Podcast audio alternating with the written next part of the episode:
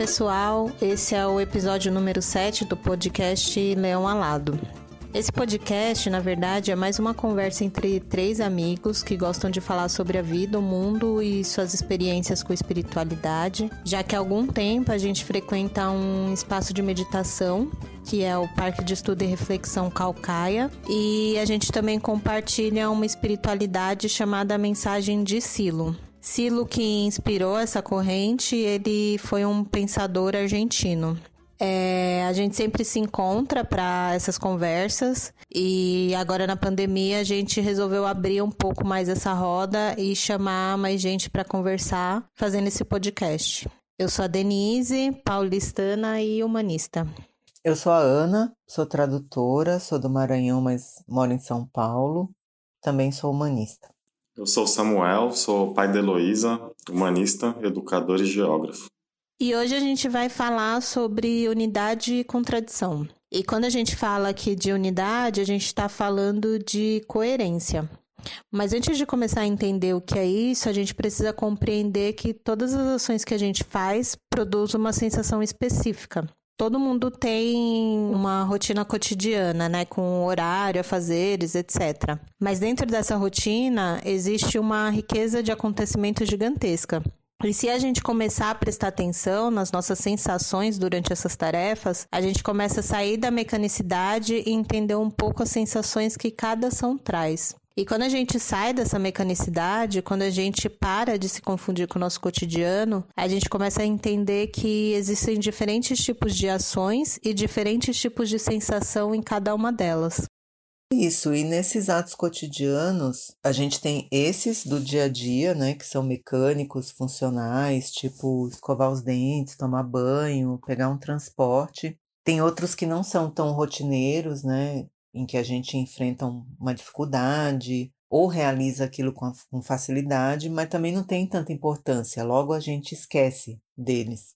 Tem outros que dão uma sensação momentânea de prazer ou de alívio. Por exemplo, comer uma comida gostosa, com certeza dá uma sensação de prazer. Mas se eu comer além de certos limites, eu vou passar mal. Tem também aquela situação em que eu extravaso uma tensão com alguém, agredindo essa pessoa, e isso me dá uma sensação de alívio naquele momento, mas depois, quando eu lembro da situação, isso me causa mal-estar.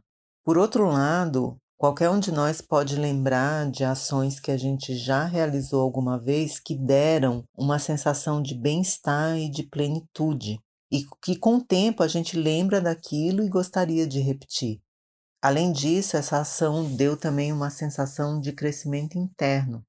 Mas a gente pode lembrar também daquelas ações que às vezes são tão desagradáveis que a gente fica até remoendo depois, né? Elas ficam voltando com aquele gosto de, de arrependimento. Então, entre todos esses tipos de ações, né, a gente vai focar aqui hoje na nossa conversa em ações que têm certas características. Primeiro, a gente sente um bom registro, uma boa sensação ao realizar. A gente gostaria de repetir sempre e elas dão uma sensação de crescimento interno. E essas ações a gente chama de unitivas, porque se vocês observarem bem a situação, tem uma unidade, uma coerência entre o que você pensa, o que você sente e o que você faz nesses momentos. Já a ação contraditória é justamente o oposto. É pensar de uma maneira, sentir de outra e até agir de uma terceira que nem tinha a ver com como você pensava ou sentia. E quando a gente fala de contradição, a gente sempre diferencia isso dos inconvenientes ou dos problemas que a gente enfrenta no dia a dia. Claro que a gente não pode pretender eliminar os problemas, né?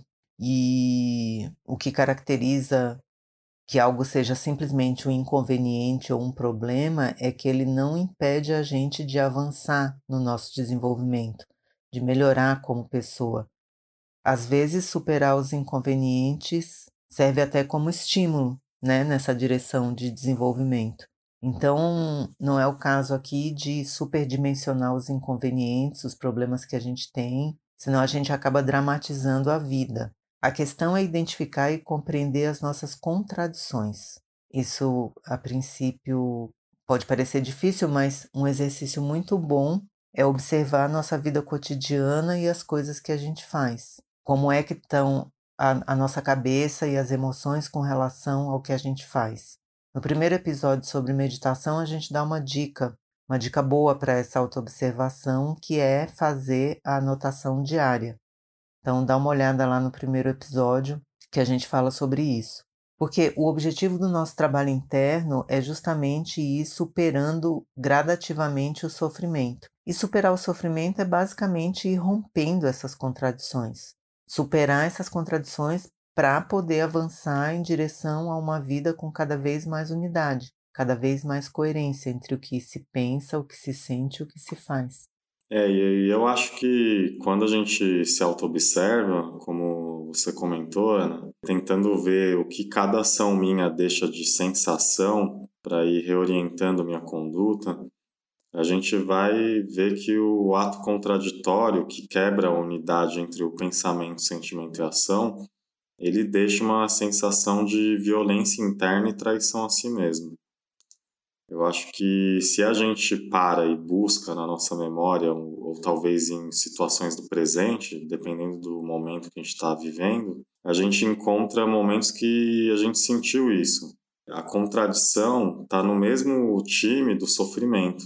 O sofrimento é consequência da contradição interna. O Silo fala em um dos livros dele, que chama Paisagem Interna, que a contradição inverte a vida. E eu acho essa imagem interessante porque traz a ideia que a vida tem uma direção de crescimento interno. Claro que eu não estou me referindo a essa imagem como um tipo de determinismo, mas mais como uma certa tendência de busca de integração e unidade da nossa experiência vital. E sobre os atos de unidade interna, eu só queria acrescentar que a sensação que eles deixam é de um, uma suave alegria e paz porque esses atos eles unem é, o nosso pensamento, sentimento e ação no mundo. É um tipo de ação que a gente experimenta como verdadeiramente válida. Essas ações, elas normalmente também estão relacionadas com a superação do sofrimento em nós mesmos e também nos demais. E quando eu estou falando isso, não é que eu estou me referindo a ações espetaculares, mas mais de uma dimensão mais profunda que entende que todas as minhas ações contribuem ou contaminam o mundo que a gente vive ou as pessoas que me cercam, ajudam ou não na superação das condições de sofrimento que todos nós vivemos, né? E é legal você falar sobre esses registros, né, Samu? Porque a gente sabe que existe um certo tipo de coerência destrutiva, né? Nos racistas, por exemplo, ou nos exploradores, nos fanáticos violentos. É, mas para mim é clara a incoerência dessas pessoas porque elas tratam os outros muito diferente da forma como elas gostariam de ser tratadas, né? E aí quando eu penso como essa coerência, essa unidade pode direcionar minha vida, eu penso exatamente isso, né, na junção desses dois princípios, de conectar essa forma de pensar, sentir e atuar na mesma direção junto com a unidade do trato que eu peço com o trato que eu dou. É uma intenção que se busca e, ainda que a princípio nem toda ação coincida com isso, é o que vai me direcionando. É como ir, tipo, abrindo o terreno, assim, para que essa forma se expresse com cada vez mais força. E pode parecer ingênuo a princípio, assim, né? Mas hoje a gente vive num mundo onde tudo é desconfiança e individualismo, que tudo vai sendo substituído por uma competição selvagem, que pensar numa mudança real é pensar nessa necessidade concreta de cada um mudar a direção da sua própria vida. É contrário a tudo isso que é enfiado goela abaixo, né, todos os dias. E essa mudança tem que vir desse espaço mais profundo e verdadeiro, né, de cada um. E claro que isso não é fácil, né? Porque a gente tá numa situação que a gente não escolheu e muitas vezes a gente tem que fazer coisa que a gente não tem vontade, né? Mas que a gente precisa. Mas é uma intenção de atuar com coerência. E essa intenção já muda tudo. É minha relação comigo mesmo, com o outro e com a realidade.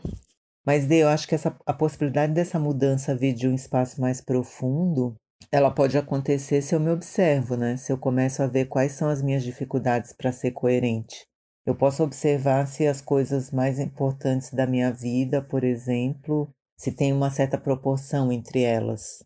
ou se elas estão desproporcionadas. Por exemplo, eu posso declarar que a coisa mais importante da minha vida é a família, mas se eu observo a minha vida, eu posso constatar que o trabalho ocupa 90% do meu tempo. E essa desproporção pode se tornar uma fonte de contradição. Com certeza, Ana. Como você disse, não é só uma questão de vontade, né? A gente tem coisas que dependem de mim, outras não, porque a gente está submetido a uma série de condições, de condicionamentos. No final das contas, a gente tem, na verdade, mesmo pouquíssima possibilidade de fazer escolhas verdadeiras, mas eu posso intencionar, né? Colocar intenção em criar certas condições, fazer mudanças que estão ao meu alcance também aproveitar oportunidades que se apresentam para fazer mudanças que vão trazer mais coerência para minha vida, né? E essa questão que você frisou da coerência na maneira como eu me relaciono com as outras pessoas é fundamental também. Tratar os outros como eu gostaria de ser tratada. Parece uma coisa simples e nem é nada original. Isso já se falava há mais de dois mil anos, antes do cristianismo, inclusive. Não é uma coisa fácil praticar. Mas uma vez que se pratica, o registro, a sensação é muito evidente, assim. E na minha experiência é uma sensação de liberdade interna, independentemente de como a outra pessoa me trata, eu trato essa pessoa como eu gostaria de ser tratada e isso me libera é legal isso, Ana, porque alguém também poderia se perguntar como fazer para ir em direção a esses atos de unidade interna e de ação válida, né? Tem um lance que o Silo traz, muito interessante, que são os princípios de ação válida. É, são 12 princípios que ele propõe para colaborar nesse caminho de liberação interior em direção à unidade interna. Um deles, inclusive, é o tratar os demais da forma que eu quero que me tratem. E tem um outro bem interessante que diz respeito ao acúmulo das ações de unidade interna ou de contradição. E ele diz que todas as nossas ações se acumulam e predispõem uma nova ação na mesma direção. E eu acho legal falar isso porque muitas vezes a gente está em uma condição específica de sofrimento ou contradição interna e não visualiza ou tem força para mudar o rumo da situação. E que muitas vezes uma ação coerente pode abrir um novo horizonte para que a gente possa ir superando essa situação de contradição passo a passo. E aí tem essa questão, né, Samu? Mesmo que a nossa memória, o nosso passado esteja repleto de atos contraditórios, a gente pode começar a acumular atos unitivos e isso vai ter uma, um peso e uma importância grandes, né? Em como a gente se sente, na direção da nossa vida. Porque é, é, é a, ação com unidade interna, ela fortalece a gente. Essa é uma ideia que intelectualmente pode ser difícil assim entender a princípio. Eu acho que fica mais claro se a gente consegue experimentar porque realmente a sensação é clara. Então, fica aí a dica para quem quiser fazer o teste, se observar e tratar de fazer coisas que têm a ver com o que você pensa e o que você sente, observa como você como, qual é o resultado, qual é a sensação dessa ação. Depois comenta lá na nossa página do Face ou, ou sei lá, manda sua reclamação. É muito importante isso, né? De ir acumulando atos unitivos na vida. É, a gente vai ficando por aqui, mas antes a gente vai para nossa clássica Dicas Culturais. Fala aí, Samu, a sua. Então, eu tenho. Bom, a primeira dica, é, eu acho que é isso que eu estava falando agora há pouco, dos princípios de ação válida está é, tá no Olhar Interior, ou no livro da Mensagem de Silo, né? Tem um capítulo sobre isso e para quem quer ter essa dimensão de experiência mesmo, que a Ana comentou, de vivenciar um pouco, né? E refletir, estudar sobre a contradição e a unidade na própria vida, os princípios é um, uma, uma coisa muito interessante para estudar e ver é, a, no, a, nossa vida mesmo, né? Se está alinhada em direção à contradição, né? Ou à unidade, porque tem muitos momentos que a gente pode se confundir, né? É, entre o que é, é, coerente ou que me traz contradição. Tem muitos momentos ali que a mente pode terminar confundindo um pouco a gente, né? E os princípios ajudam muito né, nisso.